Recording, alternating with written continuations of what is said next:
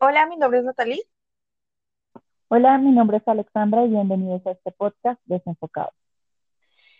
El día de hoy hablaremos de una película que Pablo y yo tuvimos muchas ganas de ver hace mucho tiempo y es la película de Tenet.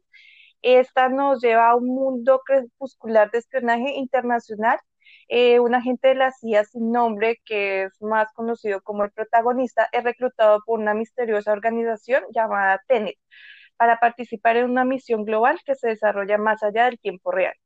Dirigido por Christopher Nolan, eh, como protagonistas tenemos a John David Washington, eh, Robert Pattinson, Elizabeth de Vicky y Kenneth Branagh. Eh, bueno, pues la película tiene todas las herramientas para considerarse un thriller de espías y viajes en el tiempo. Eh, está escrita, dirigida y producida por el director Christopher Nolan, eh, también muy reconocido por las películas de Inception y eh, la trilogía de Batman el Caballero de la Noche. Entonces, pues, la película tuvo críticas mixtas, hubo gente a la que le gustó, hubo críticos a los que no les gustó. Pues creo que es un director del que se espera mucho, ¿no? Porque, porque tiene, ha tenido unas películas que que han quedado como en la mente de la gente y de pronto esta película no llenó las expectativas de, todo el mundo. Sin embargo, yo pienso que cumple con su función que es entretener.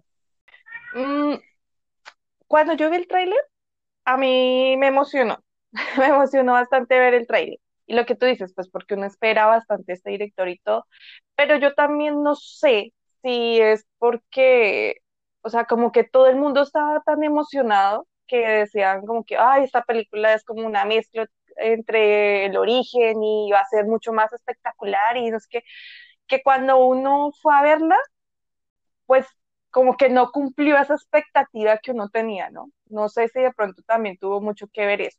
Sí, a mí me parece que la película, lo que tú dices, cumple en, en, entretener. Eh, yo la película me la vi dos veces. La primera, la verdad, y debo confesar que soy culpable porque me la vi eh, pirata. y la primera vez que la vi yo estaba muy confundida. Pero eh, más allá de la película fue por como agentes externos. Por ejemplo, me la vi muy tarde, tenía sueño, me quedé dormida. La película, al ser pirata, pues obviamente estaba mala calidad, cortaron escenas, el audio no coincidía, entonces la verdad no entendí nada. Pero ya ahorita en la segunda vez que me la vi, pues no, o sea, es como que hay que sentarse a verla eh, y dejarse llevar por la película. O sea, no como, como tener, sí, como que sentarse a verla y dejársela llevar, dejarse llevar por la trama. Porque pues si uno se pone a hablar, o sea, pensar en sí como los viajes en el tiempo, pues todavía hay físicos tratando de descubrir qué es todo esto del viaje del tiempo y el tiempo en sí, ¿no? Entonces yo creo que es una película que uno se tiene que sentar y dejarse llevar. Eh, bueno, pues yo creo lo que, lo que les comentaba en el podcast pasado, yo creo que para mí fue fácil entenderla eh, por el tema de eh, que es, es, esto de los viajes en el tiempo, yo creo que es, es una cosa que, que dentro de la ficción a mí siempre me ha gustado mucho y pues soy así, siempre he sido como fanática de Hueso Colorado de Flash.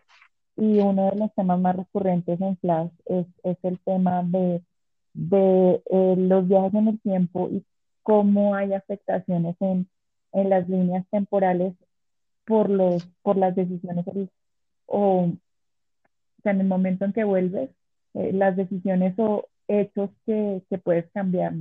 Y la, la película aborda mucho ese tema y maneja una, una dualidad que creo que de pronto es el problema que, que tienen algunos de los, de los críticos, y es que eh, la misión del el protagonista es, no, o sea, se supone que, que desde el futuro ellos quieren eliminar a la raza humana de ese momento sin que para el futuro ellos tengan pues ninguna eh, o sea, sin que a ellos les afecte, pues, que es el tema de la paradoja del abuelo, ¿no? Entonces es que eh, si vuelves en al pasado y asesinas a tu abuelo, cómo naciste para, pues, o sea, para hacer eso, ¿no? Entonces es una paradoja.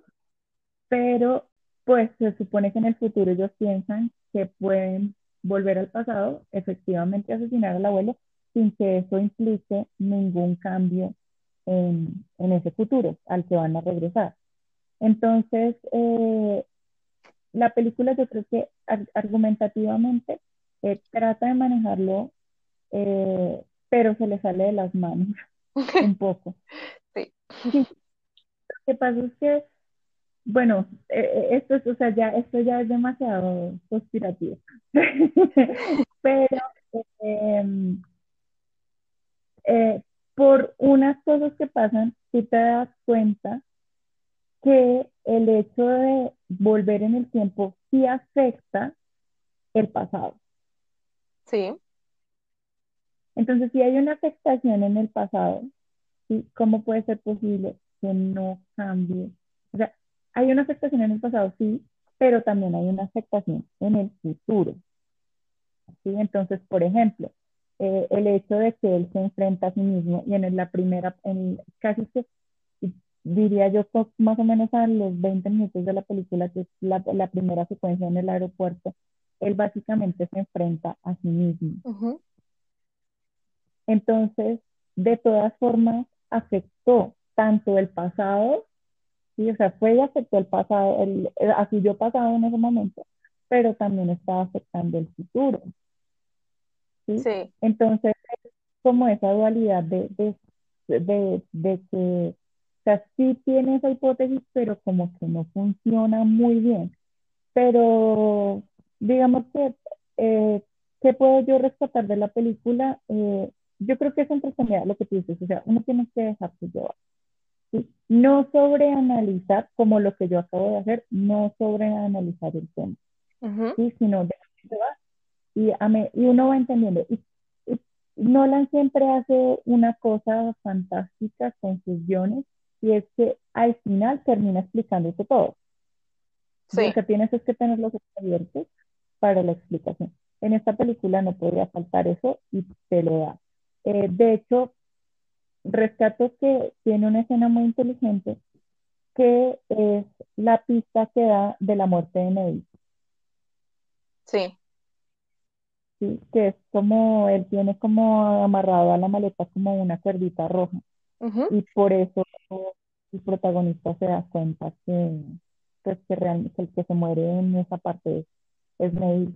Y de hecho, ya cuando, ya al final él le dice que él tiene que ir a abrirle la puerta y pues asumir su muerte, ¿no? sí, Entonces, esa parte, digamos que esa parte a mí me, me pareció pues un desenlace inteligente y eso básicamente explica cómo funciona, cómo funciona el tiempo en la película. Eh, rescató el personaje de Robert Pattinson, me gustó mucho. Eh, pienso que la gente que, que de veras el- el- le echa bullying a, a, a Robert Pattinson como Batman, pienso que en esta película se muestra que sí lo podría, sí lo puede, sí lo puede hacer. ¿sí? Eh, me gustó el villano también, a pesar de todo. ¿sí? Me parece que de toda la película es el personaje que está mejor, eh, que tiene, que tiene como la mejor explicación de por qué hace lo que hace. Sí, o sea, es como el único que sabe qué es lo que está pasando en serio. sí, o sea, sí, o sea, y es como, o sea, es un personaje que está bien desarrollado, que tiene, o sea, tiene unas emociones que los demás no demuestran, pero él sí. Entonces, o sea, me parece que es como el, el personaje mejor desarrollado para mí fue el villano. Y me parece que se roba por completo la atención de la película. sí, a mí, eh, aunque a mí la, la razón me parece como muy simple, pero al mismo tiempo me parece que está bien, porque si hubiera sido algo súper complicado, además de ya toda la trama y la razón de él, una cosa así, un plan súper elaborado y complicado, pues yo creo que pues hubiera chocado y como que no. Pero, pero pues sí, como que si yo me muero, todo el mundo se muere. Entonces, como que, pero bueno, no, lo que tú dices, a mí también me pareció que el Pues, villano está, es está bien. ¿Mm? o sea, precisamente por eso. Eso- eh, y eso fue lo que a mí me gustó del personaje. O sea, de llegar a un momento en donde sabes que te vas a morir. O sea, porque es que él, independientemente de lo que pase, se va a morir, está enfermo. Sí. Entonces, es como sé que me voy a morir, no me importa. O sea, pues si no voy a estar yo acá, pues, pues, si ustedes viven o no viven, pues de mala. Sí. Tengo Y como mi amor y odio con ese razonamiento. no, pues lo, lo que pasa es que pues uno sabe que está mal, sí. Pero, pero de todas maneras, primero a mí me dio a entender que de todas formas hay una manipulación desde, digamos que el enemigo, o sea, el enemigo es un enemigo, entre comillas, invisible, porque es como la gente del futuro, ¿sí? O sea, el enemigo es la gente del futuro. Pero entonces uno siente que hay una manipulación de ellos, ¿sí? Para que este personaje llegue a, llegue a convertirse pues en, en lo que se convirtió, ¿no? Sí, Entonces, eh, Sí, o sea, el hecho de que él hubiera terminado recogiendo el plutonio, que probablemente fue lo que lo enfermó, ¿sí? Y pues utilizar esa, ese- esa manipulación en él de que pues igual usted se va a morir. Si se muere, pues llévese a todo el mundo. Sí, Sí. Em, y en la conversación que él tiene, en, casi en el último momento, él tiene como una conversación telefónica con el protagonista. Y una de las cosas que le dice es, mi mayor pecado fue traer un hijo a un mundo que se acaba, ¿sí? sí, esa declaración me pareció súper impactante. O sea, sí, porque él ya sabía lo que iba a hacer. esa- primero porque él sabía lo que iba a hacer. Y ahora, ¿qué tanto se aplica eh, eso a, a nuestra realidad, ¿no? O sea, de que eh, O sea, nosotros estamos viviendo básicamente eh, eso que vuelve a nuestros futuros hijos en enemigos, ¿no? Sí, o sea, que la explotación indiscriminada del planeta. O sea, eh, ¿qué clase de mundo, o sea, es como la pregunta, ¿no? ¿Qué clase de mundo le estamos dejando a nuestros hijos, ¿no? Entonces, esa, a mí, esa frase me fue así como, ¡guau! O sea, decir, mi mayor pecado fue traer, traer un hijo a un mundo que. Sí. Bueno. Sí, no, la película tuvo sus momentos interesantes, lo que tú tienes como esas partecitas como atinadas y, y a mí, eh, sí, a mí la película de verdad me pareció que fue dinámica, aunque ya como que a la mitad la sentí un poquito pesada, pero yo creo que más es por la temática, pero la película se me hace que tiene un ritmo pues bien y el, es dinámica. Eh, algo que también me gustó de esta película, que eh, que pues que ya no el sujeto va al pasado, sino que también nos llegan como, o sea, como que los objetos viajan en el tiempo, pero eh, viajan como, ¿cómo decirle a esto? Como en su dirección temporal, ¿sí? Porque por eso era que se reversaba, era el que iban al revés la- las cosas. Eso me pareció interesante también, ese, ese planteamiento que puso el director ahí. Pareció chévere. Sí, es, sí, e- eso y, por ejemplo, por ejemplo, uno de, los, de los ejemplos como, o sea, que yo creo que eso fue como lo que aclaró absolutamente todo, es el hecho de que le diera hipotermia cuando el tipo incendió el carro, Sí, ¿sí?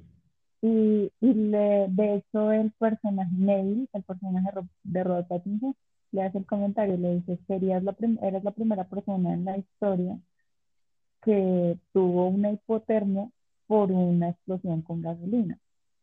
Sea, porque pues lo normal era que, que se hubiera quemado, pero dado que estaba revertido, entonces pues lo que hizo fue que eh, la temperatura cayó y lo que hizo fue como congelar. Entonces, pues, o sea, yo, a mí, a mí, entre todo, digamos que para mí fue fácil de, de, de comprenderlo, porque si yo vi mucha gente y vi mucha gente que, que escribió por Twitter y por redes sociales, no entendemos esa película, no, no, que no, no nos pareció buena, no, esto. A mí se me hizo como sencilla. De hecho, me parece que no es ni de cerca la película más compleja que ha hecho Nolan. No, eh, es que es más como, bueno, de pronto de primerazo, bueno, a mí lo que les estaba contando me pasó eso porque, pues, por agentes ajenos no estaba como confundida con la película, pero ya después al verla la segunda vez, no sé si de pronto es que la tienen que ver otra vez. De pronto puede ser eso porque de primerazo tú vas como con ciertas expectativas y con lo que te dicen que hacer un boom que no, que la película más loca de Nolan y que va, entonces uno va como también con esas expectativas puestas ahí. No sé si de pronto ya viéndola, estas personas la vieron una segunda vez, podrían cambiar de, de opinión. A mí también la verdad no se me hizo tan complicada, la verdad. Me parece que también es esos detallitos, por ejemplo, que tenían que usar oxígeno, me parece que esos detalles también son, o sea, como que la pensaron bien en la teoría de la película pero realmente si no es tan complicada así de entender, no, no, tampoco, porque era simplemente es que van viajando pues en el tiempo, eh, tienen ciertas características diferentes, pues porque en este está, según lo que yo vi, algo así era como que afectaba una ley de la termodinámica, algo así como la segunda ley de la termodinámica, no es una cosa así, eh, que eso es lo que dicen que en eso se fundamentó Nolan. No soy física, pero bueno, eso lo escuché por ahí. Y eh, pues no se me hizo tan complicado, o sea, ya después de que tú la ves y como que como que fluyes con la película, pues no se me hace tan, tan así el misterio más grande del mundo, no, pero es entretenido. es, eh, yo creo, yo pienso que cumple su función de entretener. Lo que pasa es que, lo que tú dices, yo creo que el mayor problema que tiene es que la vendieron como algo que no es, Mm, ¿sí? O sea, cuando salió el tráiler, con toda la publicidad que le hicieron, yo creo que la vendieron fue como algo que no es.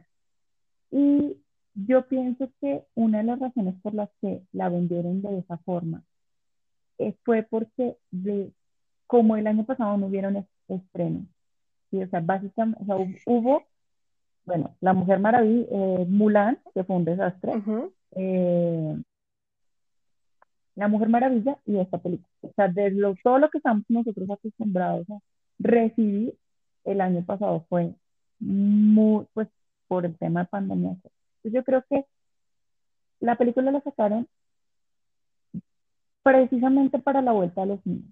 Entonces yo pienso que trataron de hacerle como mucha publicidad, mucha cosa, para que incentivara a la gente para que fuera a sea, para que la gente saliera pues de, de, de su zona de confort y se arriesgara a ir a verla en cine. ¿sí? Entonces yo pienso que fue por esa, por eso que, que la, se trataron como de captar a la mayor cantidad posible, porque yo lo que sentí en el tráiler era que estaban vendiendo una película de acción. Sí, ¿sí? Y lo es, o sea, es una película de acción, ¿sí? Pero, eh, pues, obviamente, pues es Nolan, y Nolan tenía que meterle eh, una, una serie de teorías físicas y, y de eh, complot, ¿no? Para hacer la trama un poco más compleja. Entonces, yo lo que sentí fue eso, o sea, que en el primer momento la vendieron como una película de, de acción, y sí tiene acción, pero eh, tiene otra cantidad de, de elementos que de pronto a la gente no, no le, como que al final no le gustó. Y, y yo pienso que Nolan tiene, tiene películas más complicadas, pero también tiene películas más digeribles. mm, Por ejemplo, la, las películas de Batman son películas muy digeribles, sí, ¿sí? Entonces, a pesar de que obviamente tienen unos planteamientos filosóficos y todo, pero son películas que son digeribles, o sea, que la gente puede entender fácilmente. Entonces, eh, yo pienso que, que ese es como el problema, o sea, que se vendió como algo que no era, ¿sí? Y yo pienso que lo mismo pasa con Inception. A pesar de todo, Inception es una película que es fácilmente digerible. O sea, es un poco más compleja que Batman, pero es digerible. Entonces yo creo que si, si la gente fue al cine esperando una cosa como más Batman, pues, no la encontró. Sí, es que yo creo que también mucha gente esperaba que le explicara, no sé, la teoría del tiempo o algo ahí, pues la verdad es que es ficción, es simplemente ficción. Y, y pues sí, es, es que yo creo que sí lo que estás diciendo, la vendieron de una forma que, que la gente iba esperando una cosa y terminó viendo otra, pero a mí se me hace, o sea, en mi experiencia se me hace que cuando uno se sienta a ver la película y, y se deja llevar por la película, uno la entiende. Bueno, pues no sé, eso es desde mi punto de vista personal. No, no sé. Sí, y, y también, también eh, pasa que a veces uno se complica más de la cuenta, ¿no? Sí, O sea, es como, como cuando eh, eh, lo- ya lo ponen, lo ponen, lo ponen a uno a hacer actividades de, de niño y ya y uno empieza a buscar una solución súper compleja y realmente es la solución más sencilla. También puede, también puede pasar eso. ¿sí? O sea, que la gente se complica buscando explicaciones que no necesita. sí, sí, yo siento que, que va más como porque que están tratando de que les expliquen, no sé, lo que decía la teoría del tiempo, una vaina así, pero pues no, es ficción. O sea, ni siquiera los físicos todavía pueden explicar lo que es el tiempo. Hay unos que dicen que no existe, que sí, o sea, que otros que es, no sé, una- un montón de teorías loquísimas que uno ni idea. Entonces, ni ellos se ponen de acuerdo. Entonces es como, como complicado ahí. Igual, em, sí, es que, es que ese tema del, de las películas del tiempo es fascinante, pero al mismo tiempo es bien complicado hacer. Yo por lo menos, a mí me haría miedo hacer películas sobre ese tema, porque se me hace que es bien, bien complejo para, para desarrollar.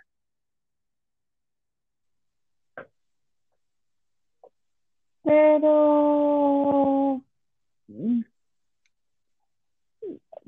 lo que pasa es que, es que eh, es- yo pienso que lo, la idea, lo principal es lo, porque lo que tú dices es ficción, ¿sí? O sea, aplicado a la, a la física, pues todo lo que los físicos tienen son teorías, ¿sí? Y tienen teorías sobre muchas cosas, o sea, no solamente sobre los viajes en el tiempo, ¿sí? Sino sobre el tema del universo, sobre muchas cosas tienen, lo que ellos tienen son teorías, ¿sí? Que hablan, obviamente, eh, a través de sus razonamientos matemáticos tratan de darles un sentido, ¿sí? Pero lo que ellos tienen son teorías, o sea, son cosas que a la hora de la verdad no se pueden eh, probar como tan fácilmente, ¿sí? Sin embargo, eh, yo pienso que, pero, por ejemplo, a mí, a mí me parece que el tema del tiempo en, en películas como Volver al Futuro, como, como pues, eh, por ejemplo, eh, hay que esperar a ver cómo van a tratar el tema de, de los viajes en el tiempo en Flashpoint, ujú, ¿sí? Eh, pero, pero digamos como eh, hay, hay muchas películas que han, que han ido como por la misma línea, ¿sí? O sea, como por la teoría de que si tú vuelves al pasado cambias algo, ¿sí? Entonces, pero igual es ficción, ¿sí? O sea, yo pienso que lo que, lo que, lo importante es como establecer desde el primer momento cuál es la teoría que vas a utilizar, ¿sí? Sí, Entonces, por ejemplo, eh, a pesar de todo, Endgame eh, y tiene una escena dedicada a esa explicación, o sea, de por qué si uno vuelve al pasado eh, no puede cambiar el futuro porque eh, ya o sea, el pasado se vuelve como tu nuevo futuro y sí. y tiene una escena en donde te explican que funciona así y de hecho eh, se burlan de todas las películas de Volver al Futuro y todo eso diciendo que así funciona, o sea, que no saben por qué en el cine lo hacen así y así no funciona. ¿sí? Sí. Pero fue porque específicamente ellos entraron a explicar que en su universo funcionaba de esa forma, ¿sí? Entonces, para el universo de DC funciona de una forma totalmente distinta. Entonces, lo que te dice es ficción, ¿sí? Entonces, no sé por qué la gente a veces como que se toma demasiado en serio Sí. ese tipo de cosas. Por ejemplo, hay una película que a mí me gusta bastante, esa de viaje en, el tiempo. No sé si tú la hayas visto, que se llama Predestinación, con, I- con. Ethan Haw- Hawke, que era, es que es como, es como Mm, un agente del tiempo y tiene que prevenir un, un ataque criminal. Pero en esa película toman lo de la teoría del abuelo. Eh, sí, sí, o, o ¿cómo es que se llama esta? La teoría de la serpiente, esa que la serpiente que se muerde la cola, bueno, y que sería un- algo sin fin. Eh, toman esa teoría porque, pero sí te la has visto, sí, sí, sí te la has visto.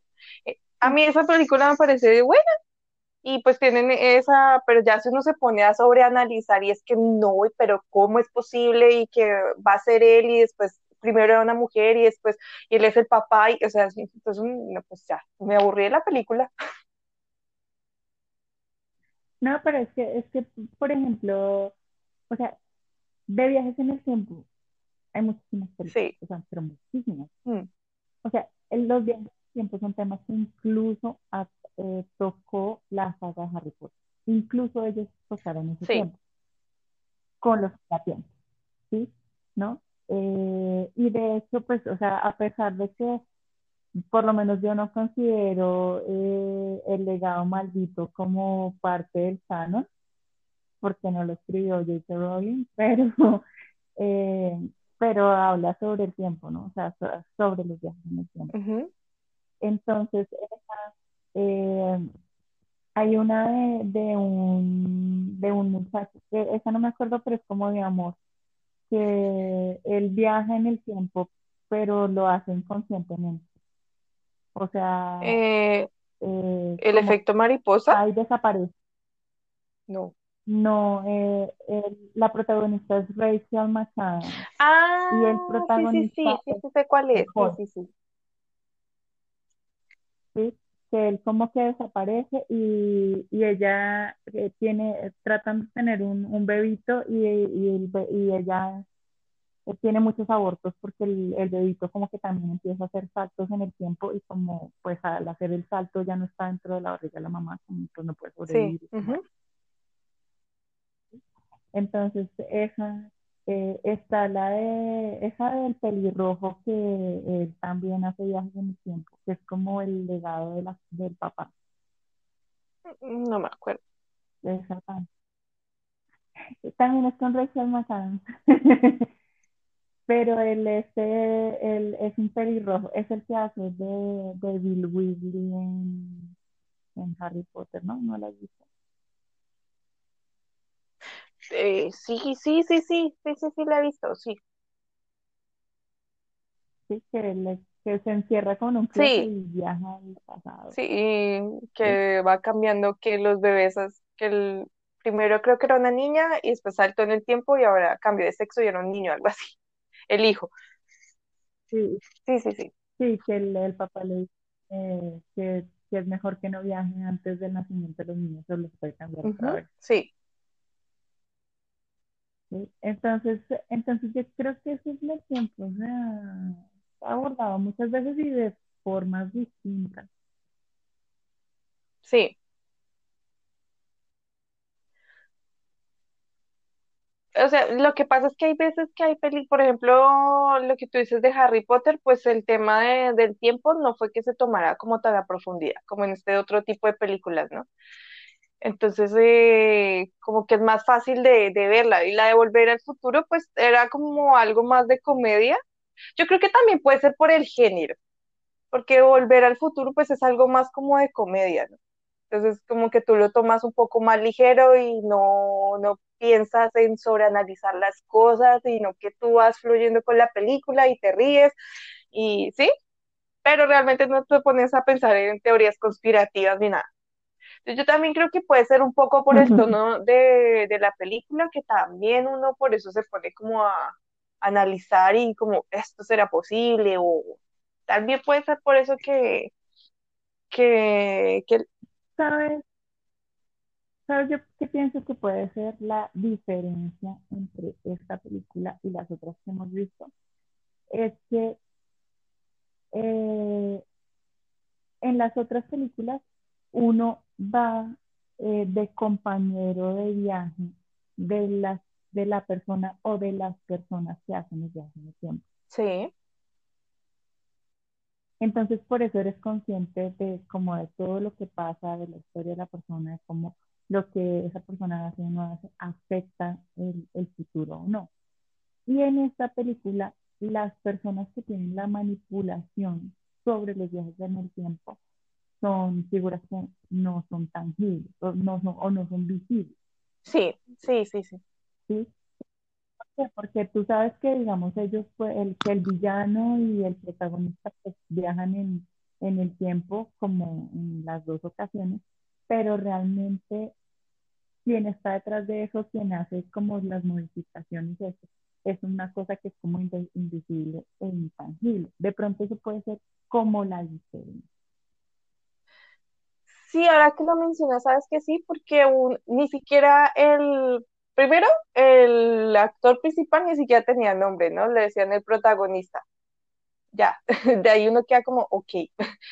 Y, y segundo, ni siquiera él sabía qué estaba pasando. O sea, ni siquiera él sabía, él fue caminando en la película porque ni siquiera sabía que, o sea, ni siquiera sabía ni para dónde iban ni nada, ¿no?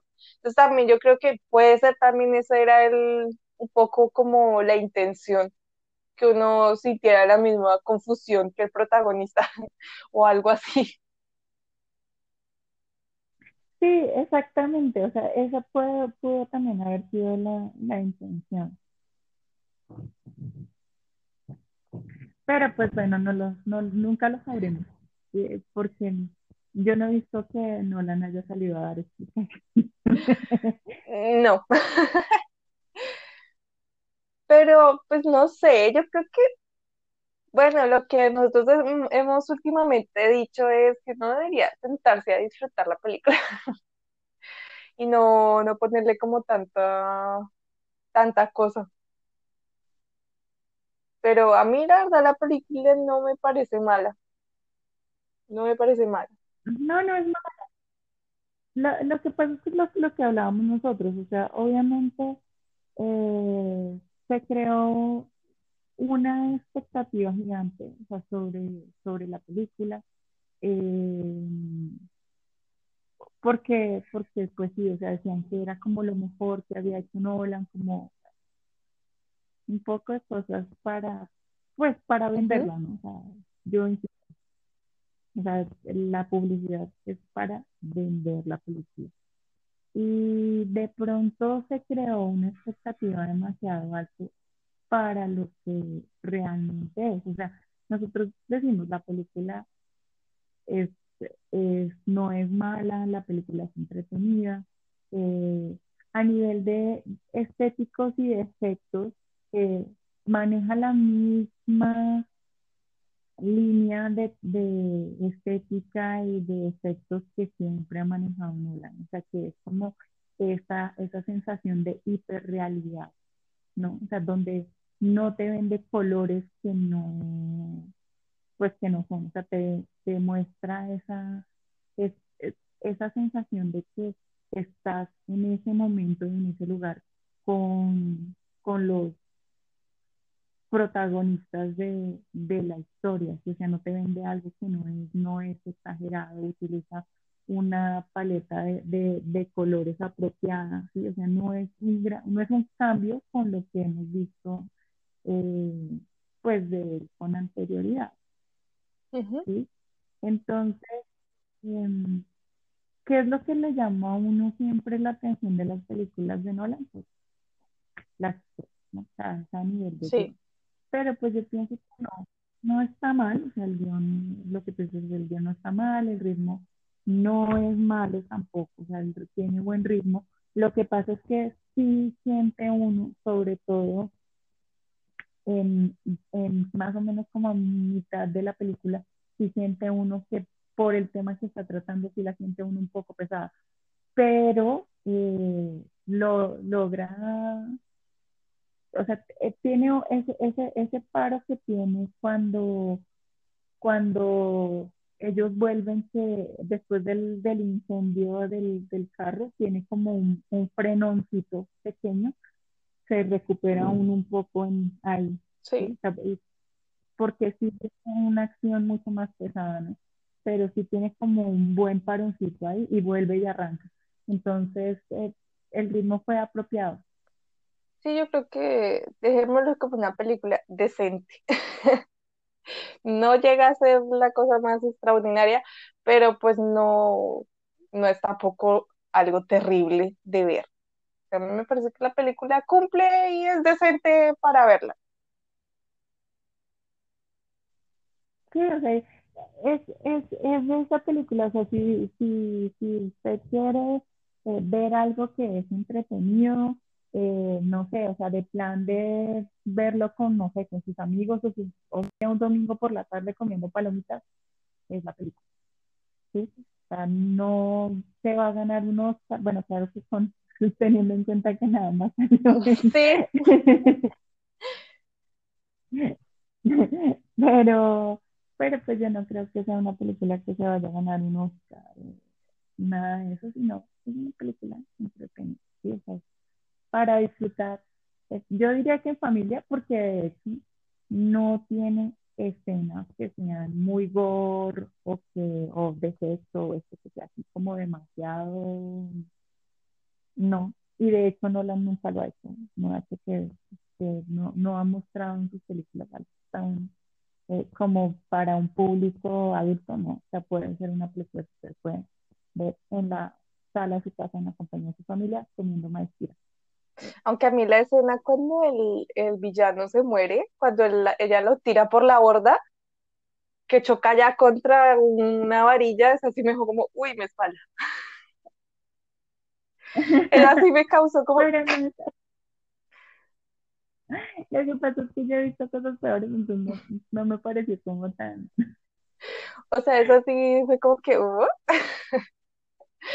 pero O sea, me, me, me refiero a que él no usa, o sea, a pesar de todas las escenas de guerra y de pelea y eso que, que, que hay, no es, las películas no son como visualmente tan, como tan gore. O sí, sea, es que, por ejemplo, eh, digamos, uno tiene a, a Nolan y uno sabe que, pues, él tiene sus escenas de pelea y todo eso, pero, pero no es tan gore, como por ejemplo Tarantino. ah, sí, ¿sí? O sea, uno no va a ver una película Tarantino con un sobrino, ¿sí? o, o con un niño más pequeño, sí, ¿sí? sí. o, o con un adolescente. Eso es- eso da- eso da- da- En cambio, las películas de Nolan no. ¿sí? Yo pienso que, que lo, lo, lo más dramático de las películas de Nolan es más a nivel de los personajes. O sea, por ejemplo, lo que yo te digo, a mí me parece que el mejor personaje es, es el villano y pues, o sea, eh, en contra de, de, porque es un personaje supremamente machista, ¿sí? O sea, la forma en la que trata a la esposa es deplorable, de hecho, pues, termina matando. Bueno, tratando de matar. ujú.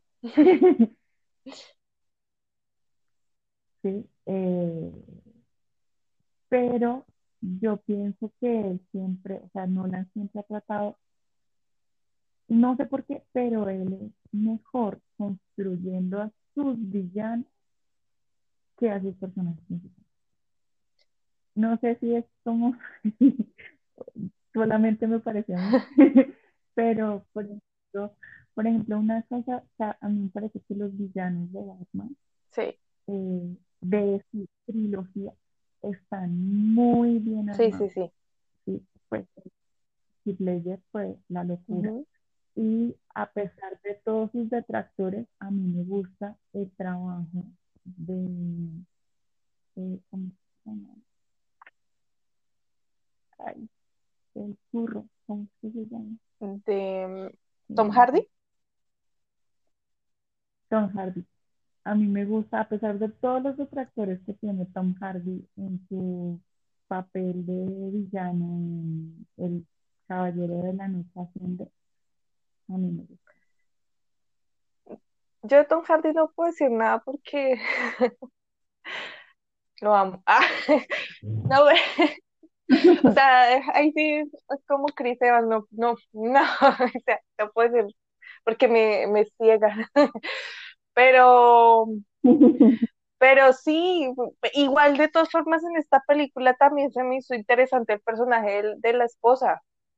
O sea, el hecho que en un, en un pedazo donde ella dijo que él le decía que la iba a dejar ser libre, pero si no volvía a ver a su hijo y que ella lo, o sea, que ella lo haya pensado y que hayan plasmado eso eh, como que en el personaje también se me hizo bien interesante.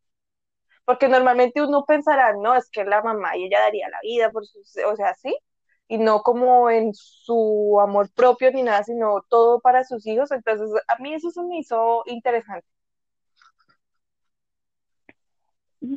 Lo que pasa es que eh, yo pienso que a veces olvidamos. Me, esa vez que tú estás diciendo me gustó y me gustó precisamente porque a veces olvidamos que eso es una reacción muy humana. Que finalmente todos somos seres humanos, Sí. ¿sí? Y eso es una reacción muy de ser humano. Ah, y, y lo que tú dices, hay- incluso hay una parte en la película donde ella le dice, eh, no sé si es peor las cosas que me ha hecho o el hecho de que él sepa que tengo cierta esta debilidad, ujú. ¿sí? Entonces, eh, yo pienso que es, es ser humano. A veces olvidamos que las mamás también son seres humanos y también a veces pueden caer en la tentación. Sí, sí, pero me, me pareció muy chévere ese, como ese diálogo que tenía ese personaje. Tuvo varios momentos interesantes. Tuvo varios momentos interesantes. Lo que pasa es que a mí, a mí hay algo con esa actriz que no me gusta mucho. No, eh, a veces la siento como muy inexpresiva, pero, pero sí, pero funcionó y, y tiene el, el, su, su personaje tuvo un, un par de momentos claves en la película. Sí, a mí me parece que, que funcionó, sí. O sea, no sé, pues sí, como ah, no muy expresiva eso, pero igual me llegó a transmitir como esa sensación de, de peligro que ella vivía como constantemente, ¿no? Como esa situación en la que ella se, estaba con esa persona, eh, sí llegué como a empatizar, como a decir, sí es posible que pase esto, un tipo tan manipulador y, o sea, y se me hizo un personaje como muy, o sea, muy humano, de verdad eso sí podría pasar. Entonces, mm, a mí me gustó, la verdad, esas, esas cositas me gustaron. Sí. Pues si, si no la han visto, de verdad, pues se las, se las recomendamos, es, es muy entre- entretenida. Y pues nada, nos vemos la próxima semana. Adiós, que tengan un buen inicio de semana. Chao.